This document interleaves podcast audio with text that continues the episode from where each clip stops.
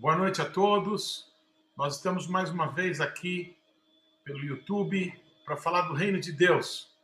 Eu estou muito feliz por estar nessa noite aqui com um amigo muito querido, Dario Hernandes, profeta, apóstolo de Jesus, enviado pelo Senhor aqui para a nossa nação brasileira.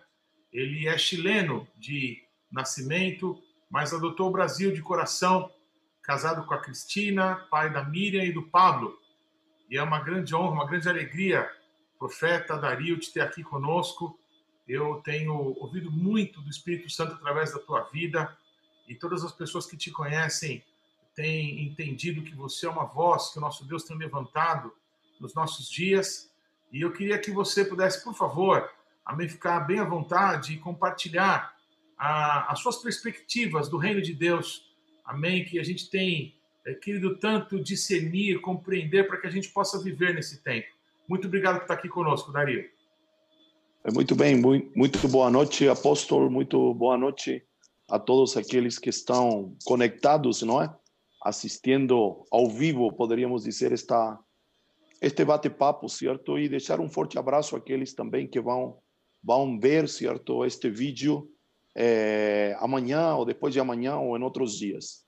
Uma alegria, um prazer poder estar aqui é, conversando, não é? Compartilhando tudo aquilo que o Senhor tem tem compartilhado conosco, não é? Tem falado ao nosso coração. Então, uma alegria poder estar nesta noite com você e com as pessoas que estão conectadas. Amém. Glória a Jesus. Dario, ah, você fala muito sobre o reino de Deus, é, é, tem uma, uma palavra forte nesse sentido. Queremos te ouvir. É, a gente tem tocado na tecla que nos últimos dias que Jesus esteve aqui nesse mundo, aqueles 40 dias entre a ressurreição e a ascensão, ele falou coisas concernentes ao reino de Deus, porém, ele não deixou, ninguém escreveu sobre as coisas que eventualmente Jesus falou. Porém, é, certamente o testemunho dos apóstolos manifestaram aquilo que Cristo compartilhou com eles, não é?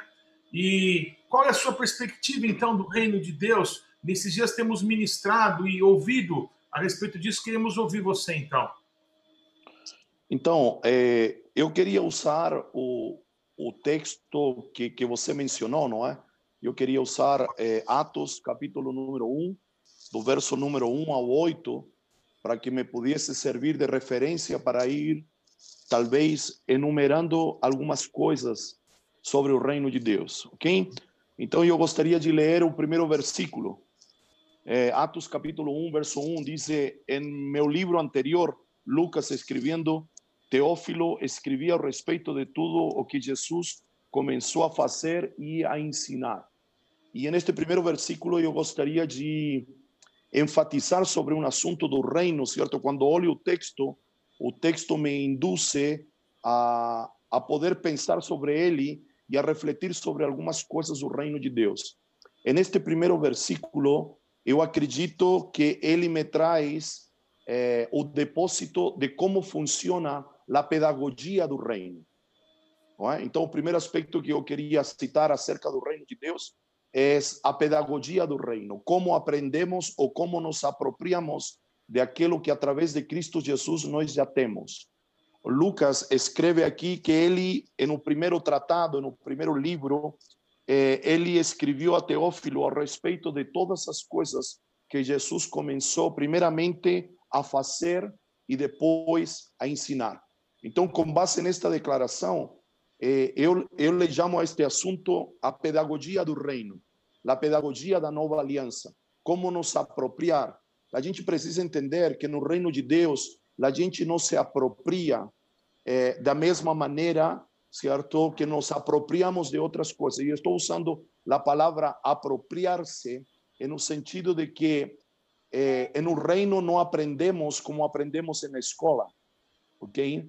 O verbo aprender pode ser também traduzido como o, como policial que prende o delinquente, não é? O ato de aprender, de prender alguém. Então eu acredito que isto faz parte da pedagogia do reino, do reino de Deus, do reino de seu filho amado, não é? é precisamos ter em conta e considerar aquilo que o apóstolo Paulo diz na primeira epístola aos Coríntios, capítulo número 2, a partir do verso 12 que o Senhor nos deu o seu espírito para nos apropriar, não é? De todo ensino, de todo de todo fundamento, de todo princípio do reino, ele nos deu seu espírito e não nos deu o espírito do mundo. Depois ele diz que não se aproximou com palavras de sabedoria humana, mas se não foi de sabedoria humana, certamente foi com a sabedoria de Deus. E ele termina dizendo porque o homem natural não entende as coisas do espírito. Então, o primeiro aspecto é como nos apropriamos dos princípios, das verdades do reino. É, Lucas deixa transparecer aqui que primeiro Jesus fazia e depois ele explicava. E aqui eu acredito que há, um, há uma mudança de paradigma para nós, porque nós explicamos primeiro e se houver tempo, a gente faz. Então, o primeiro aspecto desta maneira de se apropriar dos princípios, dos fundamentos, não é? das verdades, dos depo do depósito que Cristo Jesus deixou, é que há uma maneira de se apropriar deles. Não é? Quando Jesus esteve aqui na Terra, ele usou outra dinâmica que eu acho muito interessante citar, que é a dinâmica da pergunta. Certo? Jesus estava sempre fazendo perguntas. E eu tenho entendido, não é, que ele não fazia perguntas necessariamente para obter uma resposta, sino que a pergunta gerava um ambiente de revelação. Não é? A pergunta eh, evidenciava que natureza governava o indivíduo que respondia. E isso para mim fica muito claro em Mateus capítulo número 16, quando Jesus eh, recolhe seus discípulos, los leva a Cesareia de Filipe e naquele lugar faz uma pergunta e faz uma pergunta em duas partes. Assim acostumo a dizer eu, não é? A primeira pergunta é quem disse os homens, os homens de Jerusalém? Ele los retirou de Jerusalém e les disse quem, quem disse os homens de Jerusalém que sou eu? E aí ele responde, não é? Uns dizem que tu és Jeremias, João Batista, Elias ou algum profeta. Jesus amplia a pergunta e diz: e que caminham comigo, que já estão há um tempo comigo, quem dizem vocês que sou eu? E aí, para minha surpresa, há um silêncio é, rotundo, não é? é um silêncio, ninguém fala nada. E aqui é importante destacar que para a primeira pergunta, os discípulos têm muitas respostas, mas para a segunda pergunta, parece que ninguém tem resposta a lo que Jesus perguntou. E a gente sabe que Pedro, certo, rompe o silêncio e ele diz: Tu és o Cristo, o Filho de Deus. E Jesus eh, lo aborda rapidamente e diz: Olha, isto você não lo aprendeu na escola, isto você não lo aprendeu eh, em um lugar comum, mas isto te lo revelou meu Pai que está nos céus. Então eu costumo dizer que a pergunta era uma dinâmica, certo, que Jesus usava para gerar um ambiente de revelação. A pergunta desatou uma revelação e Pedro foi o receptor, escutou, certo, o que Deus dizia acerca de Jesus, acerca de Jesus Cristo. Então, é, é uma maneira, é algo que a gente está meio esquecido em nossas comunidades, não é? Parece que ninguém pode perguntar, estamos acostumados a, um, a uma liturgia onde um fala e todos tão só ouvem. É claro que nós precisamos ter uma dinâmica, a gente não pode responder a todas as perguntas. Mas acredito que a pedagogia do reino, certo, nos está devolvendo a arte da pergunta, nos está devolvendo a arte de pensar, não é? De ouvir a pessoa que está falando e em algum momento perguntar ou, ou durante, certo, quando é um grupo mais fechado ou se é em um, em um culto, não é? É no final, certo? Não sei mas a gente precisa valorizar e voltar a usar esta dinâmica. Então, meu primeiro ponto seria é como nos apropriamos das verdades espirituais do reino. Mateus 6,33 diz: Buscai primeiramente o reino de Deus e a sua justiça. E essa parte de justiça tem a ver como me apropio dos princípios, dos valores, das verdades do reino. Então, meu primeiro destaque, penso eu, que nestes 40 dias que Jesus ficou depois de ressurrecto, e para mim esse aspecto é muito importante, é após a ressurreição, e isso vai marcar uma linha de trabalho, por assim dizer, vai marcar um tema. É, é, Lucas deixa transparecer de esta pedagogia do reino. É o primeiro aspecto que eu queria mencionar nesta noite. Muito bem. É, Dario, é, eu, eu, consigo talvez traçar um paralelo é, um, entre dois aspectos do que você falou. Primeiro, são as perguntas que Deus faz no que você está chamando de pedagogia do reino, né? As perguntas que Jesus fazia abriam oportunidades, um ambiente, foi isso que você expressou, para que revelações do reino pudessem se manifestar. Né? É, é, hoje em dia, será que muitos de nós não temos questionamentos que o Espírito tem colocado nas nossas vidas, na, naquilo que o Senhor tem confiado nas nossas mãos para que possamos fazer? E esses questionamentos é, estão, é, da mesma forma, preparando o ambiente para que nós possamos ser as respostas ou dar as respostas segundo o Espírito Santo. Porque se ele fez a pergunta e é o Espírito dele que pode nos responder, essa conexão, é, eu, eu inclusive ouço muito você falar a respeito disso, que aquilo que nós damos ao nosso Deus, das suas mãos nós recebemos, não é? Então, ele nos dá para que nós possamos entregar a ele. Não é? Então, essa, esse ciclo do reino me parece fazer parte dessa dinâmica que você acabou de mencionar. Não é? Então, eu, eu não sei se exatamente é, é, é, é o mesmo comportamento de pessoas questionando do que questionamentos que vêm de Deus para o coração de algumas pessoas ou de alguns grupos e que podem produzir esse, esse tipo de ambiente, não é? mas eu queria escutar mais sobre isso. Interessante, eu quero mergulhar mais nisso. Vamos lá. Então, acredito que se é, o Espírito nos provoca, poderíamos dizer assim, gerando algumas interrogações, interrogativas dentro de nós, para que nós possamos acessar algo que já temos, não é? Dizer, esta, a verdade do reino já está, com, já está em nós, mas nós precisamos mergulhar nesta verdade eu, eu pessoalmente, eu sou conduzido, não é, a entender coisas do reino através de coisas que eu mesmo me questiono, como você diz, que não é um questionamento meu, mas é, é o próprio Espírito que faz surgir uma pergunta, um questionamento com relação a, a algo, não é? E isso vai me conduzir para que eu possa me apropriar, para que eu possa me aprofundar certo? E usufruir de algo que já está em mim, de algo que me foi dado juntamente com a vida de Deus. Porque o, o reino, o reino tem uma dinâmica que não é mais de fora para dentro, mas agora é de dentro para fora. Então, eu tenho, certo? Eu, eu tenho esse recurso em mim, mas eu preciso acessá-lo. E poderíamos, certo, contextualizar que a pergunta é uma, uma trilha, um trilho para acessar essa verdade que já temos. Então, Deus, Deus nos faz perguntas, não é? Deus é o Deus da pergunta, não é? Ele pergunta a Moisés: "Que tens na tua mão?" Não é? E ele vai fazendo perguntas, sempre quando, não sempre, mas a grande maioria das vezes quando Deus fala, Deus faz uma pergunta. O profeta Amós disse que ele, eh, o Senhor lhe perguntou, não é? Que vês, Amós? E Amós respondeu: Eu vejo, certo, um, um prumo perto de um muro eh, construído, edificado a prumo. E o Senhor lhe disse: Olha, você viu bem.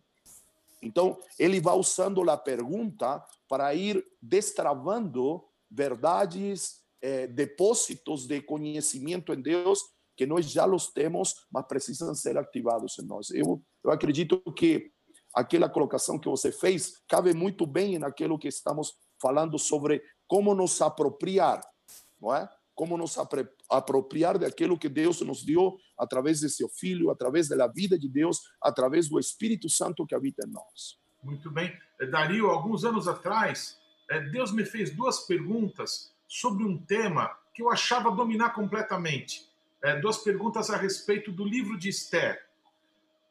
E eu não tinha as respostas. E eu nem sabia se essas respostas existiam. Por incrível que pareça, eu já tinha lido muitas vezes o livro, eu reli e vi as duas respostas das duas perguntas que Deus me fez, e isso abriu uma dimensão incrível. Escrevi um livro a respeito disso, não é? É, é impressionante essa dinâmica, essa pedagogia do reino, como você usou, é, que Deus pode estar é, usando agora conosco em muitos aspectos. Talvez semelhante, Dario, aquela pergunta: Saulo, Saulo, por que me persegues? Isso. Sim, acredito que sim, não é? Por isso, é, estava pensando nisso, não é? Estava pensando, e, e usando Saulo, que você mencionou, são as duas perguntas que todos nós precisamos fazer, eu acredito que todos os dias, não só em um momento, não é? é as duas perguntas de, de Saulo de Tarso, postrado na estrada da Manco, são: quem é você? Certo? Então, essa pergunta precisa estar em nossos lábios todos os dias, no sentido não que não conhecemos a nosso Deus, não que não conhecemos a Cristo, mas todos os dias precisamos conhecer um, um, um aspecto a mais, um atributo a mais. Então, essa pergunta que Saulo de Tarso fez é, é uma pergunta que nós precisamos nos fazer todos os dias. Quem é você? Eu sei que você é, é meu Deus, eu sei que você é o Todo-Poderoso, mas qual é a revelação de quem Deus é para nós neste dia? Quem é o Senhor? Então, essa é uma pergunta chave para mim. E a outra pergunta é: que queres que eu faça? Não é? Para mim é chave essa pergunta, porque nós fazemos muitas coisas, mas muitas coisas daquelas que fazemos pode ser que não é o que Deus está querendo que nós façamos. Então, a cada manhã, a cada dia, essas duas perguntas precisam estar em nossos lábios. Quem é você? Qual é a revelação? Qual é a porção para mim de Deus neste dia? E o que quer realmente o Senhor que eu faça, não é? Acho fantásticas essas duas perguntas feitas por Saulo de Tarso, que lo, que lo conduziram praticamente, não é? Le, le indicaram um segundo passo, e, eh, porque eh, Jesus le responde, o Cristo ressurrecto le responde, vai e entra no lugar que eu vou enviar alguém. Então le dá o segundo passo. Quando? Quando as perguntas são feitas. Quando eh, e também creio eu que não é qualquer pergunta, não é? É uma pergunta, como você mencionou, direcionada pelo Espírito, que nos conduz a conhecer mais de Deus e a poder manifestar certo? Paulo diz a los Efésios que ele já traçou um caminho de boas obras de antemão. Então, na medida que conhecemos a Deus, certamente se nos revelará o caminho de boas obras e nós faremos não o que queremos fazer, mas nós faremos aquilo que Ele determinou para nós fazer. Então, acredito que a pergunta é um tema muito vasto, é como Deus como Deus nos leva a entender, a compreender, a nos apropriar, a desfrutar de tudo aquilo que Ele deixou para nosso benefício, para nosso. Quando falo nosso, é Ele crescendo em nós, não é? Mas termina sendo em nosso desfrute, em nosso benefício. Amém. Dario, que perguntas Deus tem feito para você? Que respostas e que outras perguntas você tem feito para Ele? E que tem marcado o teu caminho e as pessoas que caminham com você, como que essa dinâmica tem se manifestado no teu próprio ministério, no teu próprio chamado em Cristo? Se tem como compartilhar isso conosco? É, é dizer, eu sou um homem de perguntas, não é? é e a, pergunta talvez não tenha uma única pergunta, mas, por exemplo, nestes dias, é, é me tenho, minha pergunta tem sido que vai vir depois de tudo isso. Não é? Eu não estou muito, eu pessoalmente, eu não estou muito preocupado, não estou muito preocupado com, com, com um aqui e agora. Me está entendendo? Eu, eu acho que, que há muitas pessoas falando do aqui e agora. Muitas pessoas.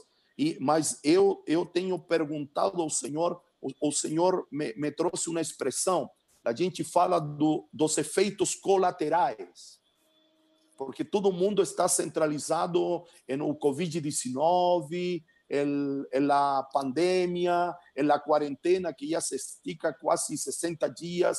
Então, todas as pessoas estão, parece que, concentradas nisso, não é? Mas há, um, há efeitos colaterais de tudo isso. Não é? E, de repente, a gente está muito concentrado no que está acontecendo aqui e agora, e a gente está perdendo a oportunidade de nos preparar para algo que eu tenho não, não eu, são nomenclaturas que eu uso para poder identificar que é o pós, o pós-guerra, não é? O pós-Covid-19. Então, eu tenho gastado praticamente todo este tempo perguntando ao Senhor que vem depois destas coisas, não é? Porque de alguma maneira estamos nos adaptando, se podemos dizer, a este tempo. Mas e depois destas coisas, não é? Eu tenho eu tenho tido algumas respostas. Primeiro, nós não podemos sair de esta quarentena da mesma maneira que nós entramos. Nós não podemos sair. Dizer, nós não podemos sair as mesmas pessoas. Nós não podemos sair pensando as mesmas coisas. Nós não podemos sair tratando as pessoas da mesma maneira que nós las tratávamos eh, antes de tudo isso. Nós vamos sair, precisamos sair de uma maneira diferente de tudo isso. Está entendendo? Dizer, isto precisa nos marcar de maneira positiva, certo? Esta pandemia, este este Covid-19 está marcando a história talvez de uma maneira negativa, não é? Tantos mortos, tantos países, tanto isso e aquilo, mas nós como filhos de Deus, nós sabemos que tudo coopera para nosso bem. Amém. Então nós não podemos sair com, não podemos sair é, marcados tão só. Nós precisamos sair transformados deste momento. Não é? Há algo que precisa ser tocado nestes dias, não é? É como nós vemos a, a igreja, como nós vemos a comunidade de fé não é? Como depois destes dias nós vamos ter que tratar a nossa liturgia de uma maneira diferente. Então, minha pergunta é, é, é essa, não é? Tem sido essa. E depois destes dias?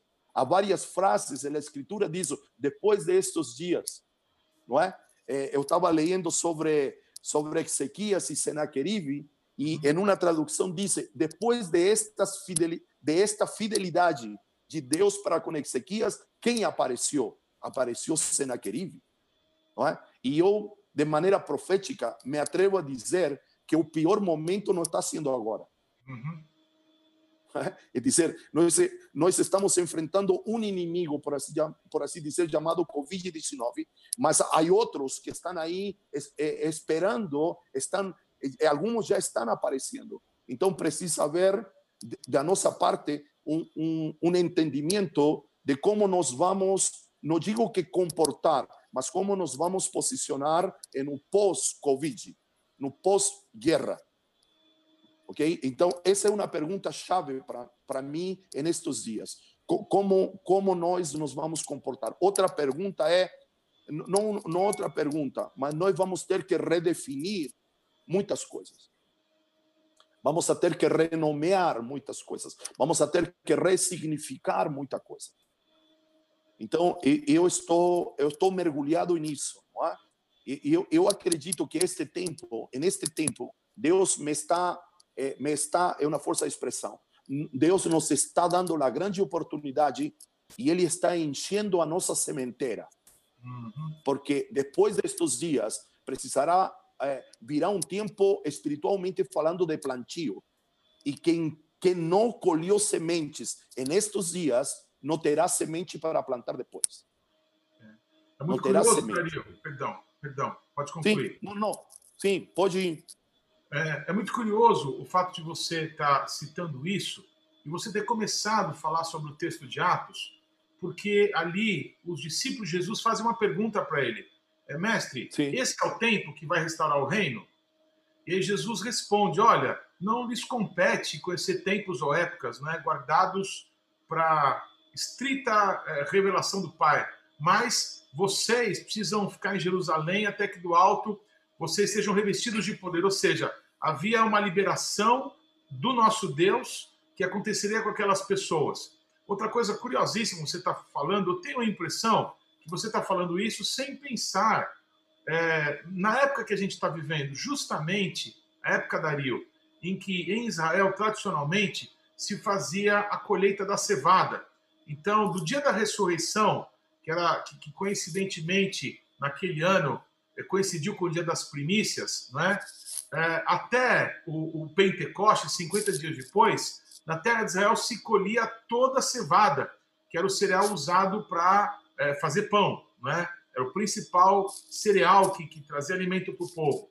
Então, está falando de colheita, está falando de uma oportunidade. Outra coisa, é, aquilo que os discípulos achavam que estavam sofrendo ali depois da morte de Jesus, aquela perseguição, não era nada comparável àquilo que eles passariam depois. Então, eh, me parece que enquanto você vai falando, eu vou tecendo aqui um paralelo entre aquilo que os discípulos viveram ali nos primeiros anos do Evangelho, não é, com as possibilidades que estão diante de nós mediante essa crise toda que estamos passando. Então, no mínimo, é muito curioso essa eh, como Deus tem guiado essa nossa conversa aqui. Então, interessante você menciona eh, la, la, pergunta dos discípulos, não é? E a resposta de Jesus, não é? E, e para mim, esse, esse é um aspecto importante do texto, porque é, é dizer, nós, nós fazemos conferências, congressos que duram três dias, sexta, sábado e domingo, mas eles estiveram 40 dias, não é? Eu, eu quando ensino desse texto, eu falo que esta foi a maior, a, a conferência que durou mais tempo, não? E o tema era o reino de Deus, ok? Só que é, aqui vem um, um alerta para nós, não é? A pergunta que os discípulos faz, fazem não tem nada a ver com o que Jesus está explicando, com o que Jesus está instruindo. Eles estão preocupados, chamémoslo assim, vou mencioná-lo, em seu reino, não é? Porque eles mencionam Israel, eles dizem assim, é, é, vai dizer, falando-lhes acerca do reino, e eles dizem assim: Senhor, e neste tempo eh, vas a restaurar o reino de Israel. Eles estão preocupados com a sua necessidade presente. Eles estão preocupados com a, com a sua, sua vida aqui e agora. Mas não é o que Cristo está dizendo para eles. Então, mesmo ele tendo passado por 40 dias, estão fazendo perguntas que estão fora de lugar. A resposta de Jesus é essa: não compete a vocês. Essa palavra não compete, não é tempo de se preocupar disso, não, não é algo que cabe a vocês. Ou seja, passaram 40 dias comigo e, e ainda não conseguiram se focar em aquilo que precisam se focar, e isso para mim é chave nestes dias chave. Porque temos, e vou falar em geral, e minha intenção não é apontar para um, para o outro, senão para trazer esta clareza a gente se preocupando com suas particularidades, não é? Dizendo, ah, mas que vai acontecer comigo? Sendo que Deus está preocupado, se posso usar essa expressão, de estabelecer o seu reino, de, de dar, eh, de manifestar o seu propósito eterno. Então, é, é, aqui isto me chama muito a atenção, que, não é necessariamente o tempo que nos alinha, mas é, é, é estar focado em aquilo que Deus está focado. É? Então, é, por exemplo, João capítulo número 5, ele vai declarar que o filho faz o que vê o pai fazer. Então, acredito que uma pergunta interessante é se perguntar que o pai está fazendo agora, não é? Que ele quer manifestar na terra e que ele vai manifestar não em um futuro distante, mas em um futuro próximo. E aqui acredito eu que entra o papel profético, não é? Porque o profético vê. Estes dias estudando, me apropria de uma verdade, não é? é, é os profetas, Abacuque diz assim: Eu subirei na minha torre de vigia para ver o que Deus tem a dizer. É, Apocalipse capítulo 1, a partir do verso 10, não é? E me virei para ver na voz que falava comigo. Então, é, dentro da dimensão profética, há dois aspectos: o ouvir e o ver. O ouvir me, me, é, é, para ouvir a instrução para o tempo presente, chamémoslo assim, mas os olhos são para ver o que ainda não aconteceu, se podemos dizer assim. É claro que também posso ouvir o que ainda não aconteceu, mas para que possamos ter uma linha de trabalho, certo? Ouvimos a instrução para o tempo presente e vemos aquilo que ainda não aconteceu para que possamos buscar recursos para viver aquilo que ainda não se manifestou. Então, acredito que nós precisamos tomar cuidado nisso, porque de repente podemos estar desenfocados naquilo que Deus quer fazer, naquilo que Deus está realizando hoje e, e para o que nos está preparando para daqui a um mês, para daqui a, não sei, me está acompanhando, não, não sei, é dizer, es, essas duas, essa pergunta e essa resposta, para mim, nesse texto, tem, tem muito conteúdo, por assim dizer, muitas coisas para refletir, Porque essa pergunta revela que eles estavam mais preocupados com eles que com o que Deus queria fazer. Ok. Não sei. É, amém. É, é, os discípulos, né, Dario? Eles já tinham recebido um sopro de Jesus quando ele disse a eles: receber o Espírito Santo. Mas é, quando Jesus afirma a eles que eles têm que ficar em Jerusalém até que eles sejam revestidos de poder, o Espírito Santo, quando caiu, se manifestou ali sobre aquelas 120 pessoas, trouxe esse poder à unanimidade daqueles que estavam reunidos. Onde eu quero chegar? Ah, nós temos o Espírito Santo, não é? é? Ninguém confessa Jesus Cristo como Senhor se não for pelo Espírito de Deus. É, nós não estamos esperando, não é, um novo Pentecostes para que sejamos ativados como no passado fomos, já somos o Espírito já se tem derramado sobre toda a carne, não é? Então, aquilo que Deus é, é, talvez esteja para manifestar, não é para a gente voltar para trás, é para a gente ir para cima, para a eternidade, para aquilo que Deus tem para nós nesse tempo. E é, me faz é, talvez uma, uma lembrança, uma comparação em o tempo em que as pessoas precisavam de um profeta para saber a direção de Deus para suas vidas. Então eles buscavam um profeta para o profeta dizer o que, que Deus falava, o que, que era para eles fazerem.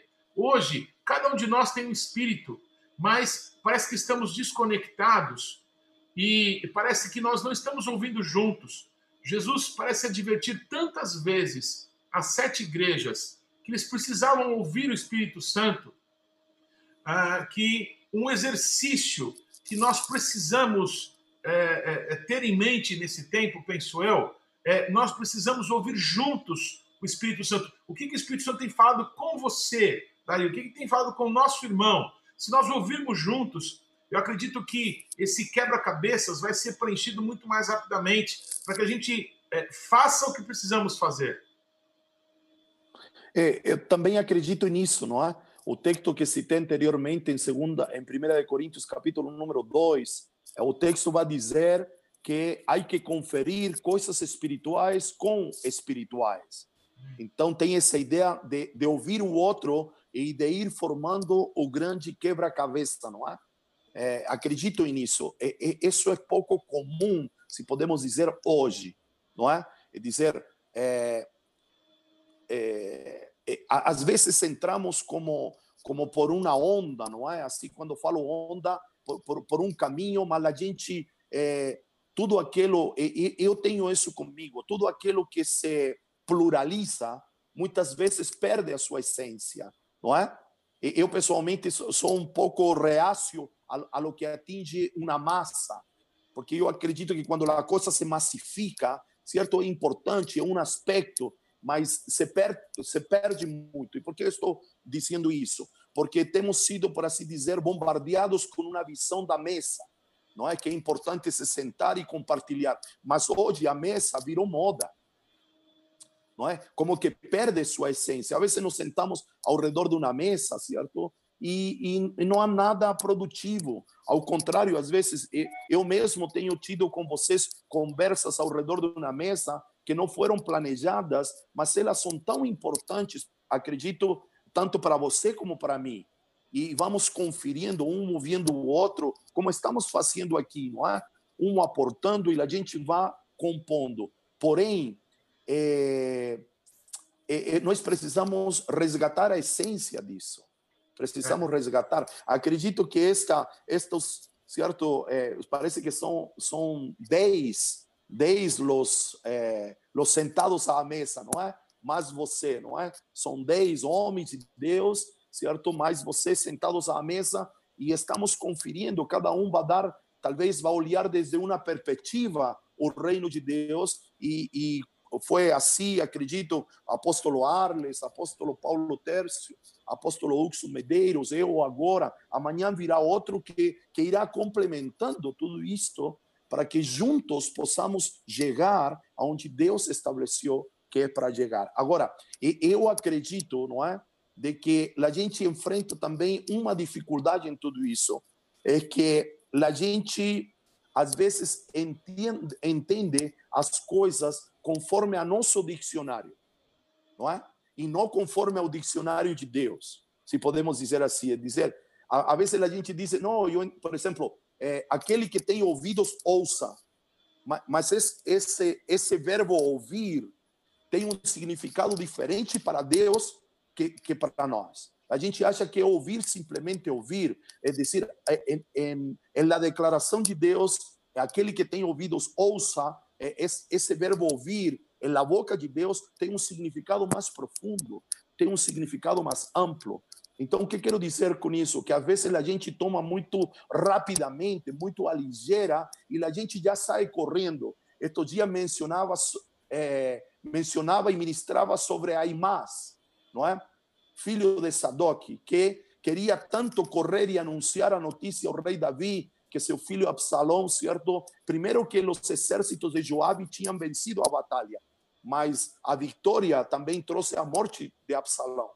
E ele queria correr, e ele queria correr, e ele queria correr, certo? É, é, Joabe chamou um etíope, ele saiu correndo primeiro e depois liberou Aimás. Mas quando Aimás chegou na presença de Davi, ele não tinha toda a informação. Não é? O rei perguntou, ele disse: Não, não sei. Não é? Então, às pensamos que entendemos e já saímos correndo. Já saímos correndo, não é? E, e não funciona assim. Aqui na comunidade apostólica Ninho das Aias, a gente é, trabalha, certo, com, com, com um seguinte, usamos como um guia. Primeiro precisamos entender uma verdade, não é? E entendê-la é, implica entendê-la pela mente de Cristo e não necessariamente pela minha mente. Depois a segunda etapa é me apropriar e encarnar essa verdade. Depois que me la entendi pela mente de Cristo, certo? Me apropriei e encarnei essa verdade, eu tenho condições de passar essa verdade adiante, de comunicá-la a outros. Por quê? Porque ela se fez vida em mim, certo? Ou está sendo, se está tornando vida em mim. Então não são só palavras, mas são palavras acompanhadas por atitudes. Então, acredito que isso nos falta um pouco, mastigar um pouco mais. E aqui eu queria mencionar, não é? é o que você mencionou, o comando de Deus, não é? Não, não se movam de Jerusalém hasta que sejam, certo, verso 8, que está comum, mas recebereis poder quando o Espírito Santo descer sobre vós, e sereis as minhas testemunhas em Jerusalém, em toda a Judeia, em Samaria e até os confins da terra. Então, a gente olha para esta declaração, é, é, chamemos assim, tão, tão, tão usada no meio cristão, que a gente já, é, a gente é, é inducido a acreditar que já sabemos o que aí está escrito. E, e eu me atrevo a dizer que podemos saber, sim, mas ainda não, não tocamos o fundo. Não tocamos o fundo desta declaração. Às vezes somos muito muito simplórios, por assim dizer, muito rasos em nosso entendimento. Então a gente diz: não, eu já conheço o texto e eu, eu já sei. Então, mas aqui nesse texto há muitas coisas é, que precisamos nos aprofundar um pouco mais. Por exemplo, não é? A palavra poder, não é? A gente é, sabe que no original é dunamis e a gente relaciona com muito relaciona para poder explicar isto, relacionamos com dinamite e com dínamo. Porém, nem a dinamite nem o dínamo eh, tinham sido inventados nos dias de Jesus. Então, a gente pode usar como uma aplicação mas certamente esse poder não se refere diretamente ao dínamo nem à dinamite, porque nos dias de Jesus essas duas coisas não existiam. Então, mas a gente usa, não, esse poder é explosivo e esse poder é, é o que, certo, explosivo como uma dinamite e é o que gera força, energia, como o dínamo. Mas essas duas palavras não existiam. Essas duas palavras existem para nós. Mas no tempo de Jesus, esses dois elementos não existiam. Então, esta palavra, vou lançar algo agora. Esta palavra poder, certo? Talvez tenha mais a ideia, certo? É, é mais próxima, a mesma raiz de dunamis, certo? É a mesma raiz de dinastia. Ok? Então, talvez aqui não esteja falando necessariamente de explosão, mas esteja falando de uma geração que é empoderada, a exemplo certo? A exemplo de um pai, de um rei que empodera seu filho para que dê continuidade em tudo aquilo que começou nele. Então a gente olha poder aqui e nós que somos, eh, chamemos assim, o, o, não que nós sejamos, mas somos uma geração de pós o movimento pentecostal. A gente diz assim, mas eu sei o que é poder. Não é? Eu sei o que é poder. Então a gente relaciona poder, certo, com fazer coisas, com fazer coisas pirotécnicas.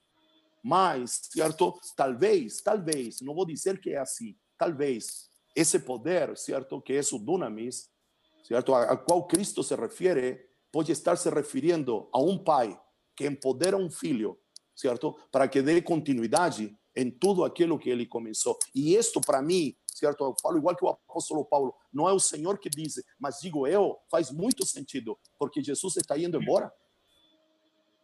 É dizer, Jesus está indo embora, é como um pai que está empoderando não só um filho, mas uma geração, certo? Para que eles deem continuidade em aquilo que o pai começou nele. E isso, cada vez que eu, eu ler esse texto, eu preciso entender, eu preciso compreender que esse poder liberado em mim, na minha geração, é para dar continuidade em aquilo que começou em Cristo Jesus.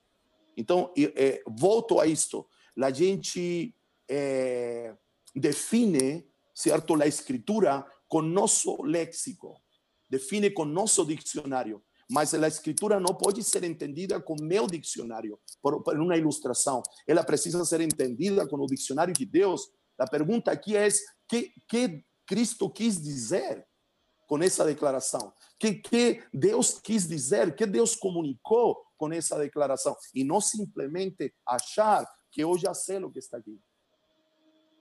Es decir, eso es reino. Jesús en un sermón da montanha dice, vocês ouviram, mas eu vos digo. Então, de repente, a gente precisa mergulhar um pouco mais em, em, verdades que achamos que conhecemos. Por exemplo, se a gente ir para João capítulo 16, me vai dar a função primária do Espírito. A função primária do Espírito é me revelar Cristo. Jesus disse, certo? Ele disse: é, é, acabou meu tempo e eu ainda tenho muitas coisas a dizer. Mas virá outro, outro consolador, el qual dará continuidade, el qual falará de mim para vocês. O que eu não consegui passar para vocês, certamente ele passará para vocês. Para mim, Dario, esta é a função primária do Espírito: é me revelar Cristo. É me revelar Cristo. E, e, e hoje em dia, às vezes, não vejo isso. Vemos que usamos o Espírito certo? Para outras coisas. Enfatizamos em outras coisas, mas a ênfase de Jesus é que ele me conduzirá a toda a verdade e a toda a justiça. A função primária do Espírito em João, aqui no finalzinho, é me revelar Cristo. E me atrevo a dizer que às vezes é o menos que instruímos. As pessoas querem poder para, para fazer milagres. E não estou dizendo que não, não deva se fazer milagres. Querem, querem poder para, não sei, para fazer coisas pirotécnicas. E talvez na declaração de Jesus esteja incluído tudo isso. Porém, há, algo que ainda não tocamos, que precisamos tocar. Amém. Acho que você conseguiu fazer com que eu não durma essa noite por causa disso daí, por causa desse dunamis aí. É, e muitas pessoas que estão nos acompanhando aqui. É, Dario, é, eu percebo que é, há muita coisa que nós precisamos entender, é, conforme a mente de Cristo que você bem citou, para que a gente possa é, é, é, manifestar, para que a gente possa trazer a luz, trazer através de nós. É impossível acessar, não é? Se nós se nós não tivermos a mente de Cristo. Eu vou citar um exemplo incrível que essa semana aconteceu comigo. Eu estava assistindo uma aula de uma irmã minha, da minha irmã mais velha. Ela é uma linguista e estava falando de alguns poucos textos no Antigo Testamento que eram escritos em aramaico. E é, cada um desses textos escritos em aramaico tinha um sentido extraordinário. E, e ela, ela me citou um texto que eu vou ler para você, Jeremias 10, 11. Está escrito assim: Assim lhes direis: os deuses que não fizeram os céus e a terra desaparecerão da terra e debaixo desses céus por que um texto profético inteirinho em é, hebraico e apenas um versículo que confronta os deuses das nações na língua das nações? Então, são essas coisas que o nosso Deus revelou aos seus santos apóstolos e profetas que nos trouxeram a palavra, como essa palavra muito bem colocada por você, não é? Esse poder, será que nós estamos olhando para esse poder de uma forma pirotécnica, né, como você uh, usou, para que a gente possa manifestar aí alguma coisa visível que nos possa trazer algum benefício, alguma fama? Ou nós estamos realmente eh, nos apercebendo do poder que o nosso Deus nos legou através de Jesus Cristo, primogênito, dentre muitos irmãos. Então, compreendendo isso, né, é, e, recebendo é, é, a compreensão e, e a manifestação desse poder, podemos ir muito mais longe do que temos ido até agora. Podemos ter muito menos medo das coisas que nos cercam e muito mais temor de Deus que nos tem dado essas coisas, para que possamos avançar com o reino dele nesse tempo. Eu, eu acredito que esse é o caminho, não é? Eu acredito que, que é por aí, não é? Estava aqui enquanto ouvia você, eh, lembrando de Atos 2:42, não é? Perseveravam na doutrina, na comunhão, no partir do pão e nas orações. E para mim, certo? Não só para mim, como eu tenho estudado, aqui há uma ordem, não é? Dizer, o, o primeiro é o ensino de Cristo porque a doutrina apostólica não era um livro, não é? Não era um compêndio, porque às vezes nós na nossa geração diz doutrina, parece que é um livro onde algo está escrito. Não, não. É, é, os discípulos falavam de Cristo. Então, doutrina apostólica é cristologia, se podemos usar uma palavra. Não é? E ela, para mim, aqui, Lucas, no capítulo número 1, vai dizer que ele colocou em ordem as coisas. Então, eu acredito, Lucas é o mesmo autor de Atos, então aqui não há quatro elementos só eh, colocados em uma lista, aqui há uma ordem, certo? Uma ordem que eu falo, é oh, isto primeiro e depois é como uma sequência. Então, ele, o primeiro que ele coloca é doutrina apostólica. E doutrina apostólica, de maneira simples, é o ensino de Cristo, é cristologia é dizer quem Cristo é, certo? É conhecer a Cristo. E sabe que é interessante? Que se há doutrina apostólica, nesse sentido, a doutrina apostólica dá sentido à nossa comunhão. Nossa, eh, apostólica, a cristologia, dá sentido ao partir do pão e dá tema para as nossas orações. Mas se você ver, hoje em dia nós é, como que alteramos essa ordem, não é? há pouco, é, dizer, há pouco ênfase em conhecer a Cristo, não é? Temos comunhão, partimos o pão que aponta para a ceia do Senhor, temos orações, mas às vezes oramos de nós mesmos, não é? 99,9% das orações é, apostólicas depois da cruz, depois da vinda do Espírito Santo, são para conhecer a Cristo. Não são necessariamente para pedir pela minha necessidade, mas são para conhecer a Cristo. Paulo ora para que os olhos do entendimento sejam abertos pelos Efésios. Paulo ora pelos Colossenses para que eles transbordem do pleno conhecimento da sua vontade. Não é? Então, por que às vezes não temos o tema exato de oração? Porque não temos doutrina apostólica. Então, eu acredito que estes dias nos estão fazendo vol, vol, colocar os nossos olhos em Cristo Jesus. Em Cristo Jesus. Não que antes não os tivéssemos, mas agora os estamos colocando de uma maneira mais profunda. Novamente vou citar eh, Apocalipse capítulo 1, versículo número 10. João se vira para ver a voz e ele vê sete castiçais, mas ele continua olhando e ele não para, certo? O texto me, me induz a entender que ele não para de olhar enquanto não vê a Cristo. Está entendendo? Agora, nós, como geração, dizia do, do pós-movimento pentecostal, e não uso essa expressão pejorativa de nenhuma maneira, ao contrário, não é verdade? A gente olha e vê, vê os candelabros e a gente para. Não é? A gente para os candelabros, mas João não parou os candelabros. João parou, por assim dizer, de olhar é, quando viu a Cristo. É o cego, certo, de Marcos 9 de Marcos 8, na verdade. Não é? Eu, eu ministrei sobre o cego este domingo e eu, eu lhe di um título à minha palavra, certo? É, ouvir é importante. mas não é suficiente. Eu preciso ver. Que lindo. Aleluia. Então, então, mas preciso ver o quê? Preciso ver os candelabros? Preciso, sim, pode ser, mas eu preciso continuar olhando hasta que se me revele um aspecto de Cristo Jesus. E que não se me revele necessariamente afora, mas que se revele o Cristo que me habita. O apóstolo Paulo diz: no tempo do Senhor, o Pai revelou seu Filho em mim. Não é? É no tempo do Senhor. Então eu acredito que esse tempo de pandemia, de estar reclusos em casa, o Senhor nos está orientando a isso. Aleluia. A, a, a imaginar que os anjos, todo o tempo que estão vendo Deus, não param de dizer que Ele é santo, não é? é parece que um aspecto novo de Deus a cada momento se apresenta. Nós temos muita coisa para ver ainda do Senhor. Com certeza. Dario, nós estamos é, encerrando esse horário, passou tão rápido. É, eu passaria com você dias te ouvindo falar.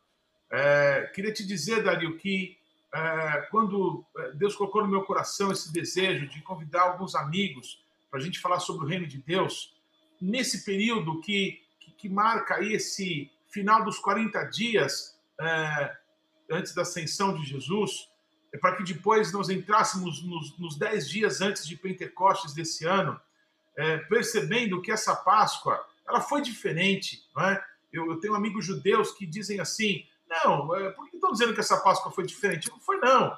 Tudo igual, é Páscoa. É, Para eles que são judeus e que celebram todos os anos. Nós que ficamos dentro das nossas casas, nós com o mundo inteiro, essa Páscoa não foi igual, né? Então, dias atrás, escutei a Cindy Jacobs trazer uma palavra específica sobre o Brasil e falando de uma grande né, perspectiva de que, assim como aconteceu um grande derramar lá na Rua Azusa, não é? Deus tem um novo derramar e esse Pentecostes é uma data que a gente poderia é, prestar atenção nele. Eu vou te ser sincero que eu não sei ainda. Hoje conversava com alguns irmãos, tudo bem. E aí do dia 21 até o dia 29, 30, o que nós vamos fazer? Eu não sei, Dario. Ah, e, e no dia e no dia de Pentecostes, vamos fazer alguma coisa? Nós estamos proibidos. O governo não deixa a gente se juntar, não é? Então, esses impedimentos todos me aguçam muito mais ainda não é? A expectativa daquilo que Deus pode fazer conosco. Uma coisa é certa, não é? Eu acredito que Deus está para se derramar sobre nós. Eu não sei quando isso vai acontecer, mas o conhecimento da glória de Deus vai encher essa terra. Amém? Parece que a gente está arranhando alguns valores, alguns princípios de Deus, mas isso vai se multiplicar extraordinariamente. Então eu estou nessa fome, nessa expectativa de Deus. Eu queria que você por favor, Dario, nos abençoasse orando. É, te agradeço muito. Acredito que você aguçou muito o desejo de que as pessoas te ouçam mais, de que as pessoas te sigam aí nos seus canais. Então, eu queria que depois que você nos orasse, orasse e nos abençoasse, você pudesse nos dizer como que as pessoas podem entrar em contato com você, ouvir aquilo que você tem para falar. Por favor. É... Primeiro a oração ou os... É a primeira oração. Ok, perfeito. Vamos lá. Senhor, muito obrigado, Pai, por esta oportunidade, por este momento que o Senhor nos, nos presenteia de estarmos juntos e poder estar conversando, Senhor, de coisas do reino. Senhor, eu quero pedir ao Senhor que o Senhor abra nossos olhos, Pai, que abra nossos olhos, Senhor. Senhor, eu tenho ministrado estes dias sobre o caminho Emaús e aqueles dois discípulos estavam eh, perdendo a esperança, já tinham perdido a esperança, perdido a fé, estavam voltando para suas casas e, e o Cristo ressurrecto les saiu ao caminho e les mostrou na Escritura eh, onde cada profeta, onde cada escrito apontava para Cristo, Senhor. Senhor, faça isso conosco nestes dias. Nos revele Cristo na Escritura, nos mostre coisas que estão ocultas, Senhor mas não oculta para que ninguém las encontre, mas ocultas para que uma geração tenha acesso a elas. Abra nossos olhos, Senhor. Diz que o Senhor, sentado à mesa, partiu o pão e os olhos dele foram abertos. Senhor, nós não queremos só o coração aquecido, nós queremos olhos abertos, Senhor. Queremos olhos abertos, olhos abertos para ver, Senhor, para, para te ver, Senhor, ver tua realidade Senhor, ver o que ainda não vimos, mas não, não é no sentido pirotécnico, mas conhecer do Senhor aquilo que ainda não conhecemos. Amém. Senhor, estamos abertos, estamos abertos para a revelação de Teu Espírito, para a iluminação de Teu Espírito. Para isso, Senhor, remove o véu, Senhor, que nos impede de ver. O apóstolo Paulo disse que o príncipe deste mundo cegou o entendimento dos incrédulos para que não lhes resplandeça o evangelho de Cristo Jesus. Senhor, remove os véus agora. Remove os véus para que vejamos claramente, igual que aquele cego, Senhor, que não nos conformemos com ver de maneira limitada. Não queremos ver homens que parecem árvores, queremos ver de maneira completa, de maneira Amém. exata, de maneira total, Senhor, de, de tudo aquilo que o Senhor reservou para a nossa geração. Senhor, abra nossos olhos, Senhor. Não queremos viver com o coração aquecido tão só, mas queremos ter olhos abertos e nosso entendimento ativado para entender o que é próprio para nossos dias e para nossa geração. Senhor, nos prepare para o pós-guerra, nos prepare para depois destes dias. Senhor, encha nossa sementeira, Senhor, e que nós sejamos vestidos de sabedoria para captar as sementes que o Senhor está liberando neste tempo, porque eu tenho certeza que depois destes dias, Senhor, plantaremos, talvez com lágrimas, mas certamente colheremos com júbilo, Senhor. Amém. Então enchemos nosso regaço, enchemos nosso depósito de sementes para poder plantar, Senhor, como Isaac, quando ninguém plantou, ele plantou e porque obedeceu a voz do Senhor, ele colheu cem vezes mais de aquilo que eh, ele tinha plantado. Amém. É o que nós declaramos nesta noite, Senhor,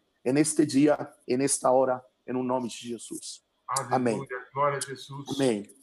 Glória a Jesus. Dario querido, por favor, então, nos diga como que a gente faz para te acessar. É, muito bem. É, eu tenho um perfil no Instagram, não é? é? Profeta Dario Hernandes, você pode me procurar lá certo? Você também me pode encontrar. É, temos um canal da comunidade apostólica Ninho das Águias no YouTube. Então aí nós postamos todas as nossas ministrações. Nós não temos vídeos, só temos poucos vídeos. A grande maioria das ministrações estão em áudio. E eu aproveito, certo, de pedir, nós no futuro próximo queremos transmitir, certo, nossos encontros via YouTube mas nós estamos precisando de pessoas que possam se inscrever em nosso canal para nós usufruir dessa plataforma. Então, se você quer dar lá uma olhadinha no canal do YouTube, certo, da comunidade apostólica Ninho das Águias, e se você achar que o que o conteúdo que está lá pode te ajudar de alguma maneira e você se inscrever, certamente isso muito nos ajudará. Também temos uma página no Facebook onde nós estamos transmitindo, se podemos dizer assim, nossos encontros dominicais e nós estamos com uma, com uma dinâmica há 58 dias. Certo? Hoje é o dia de número 58, é isso. Não é o dia 58. Nós nos reunimos ao meio-dia, na oração do meio-dia, e às 20 horas, certo? No partir do pão de casa em casa. Então, de segunda a sábado, meio-dia e 20 horas. O domingo só temos o encontro dominical às 10 e meia por essa página do Facebook. Só no Facebook. Não é? Aí você nos pode encontrar e, e nos contactar, trocar uma ideia, certo? Estamos para servir ao reino de Deus. Glória a Jesus. Queridos todos que estão nos acompanhando, muito obrigado. Quantos amigos, quantas palavras, amém, recebemos aqui de apoio, de sabe, concordância, de fé. Foi maravilhoso. Eu quero pedir que as pessoas que nos acompanharam nessa noite e não se inscreveram ainda, por favor, se inscrevam aí no nosso canal. Você vai receber as próximas é, ministrações, os próximos encontros que a gente vai ter. E vai ser muito importante, muito especial a gente, até o último dia desses encontros, discernirmos aquilo que o Espírito Santo está querendo falar conosco. Amanhã à noite, vamos receber aqui o apóstolo Francisco Nicolau, um amigo muito querido, um homem com uma profundidade em Deus incrível. Eu sei que vai ser uma grande bênção também. Profeta Dario, te amo. Deus abençoe Amém. você. Amém. A Cris, a Miriam, o Pablo, todo o ninho das águias, sabe? Todas as pessoas que estão debaixo da sua autoridade sejam abençoados pelas mãos do nosso Deus bendito. Muito obrigado a Amém. todos. Shalom. Estou é, muito feliz. Muito obrigado. Shalom, shalom. Shalom, shalom.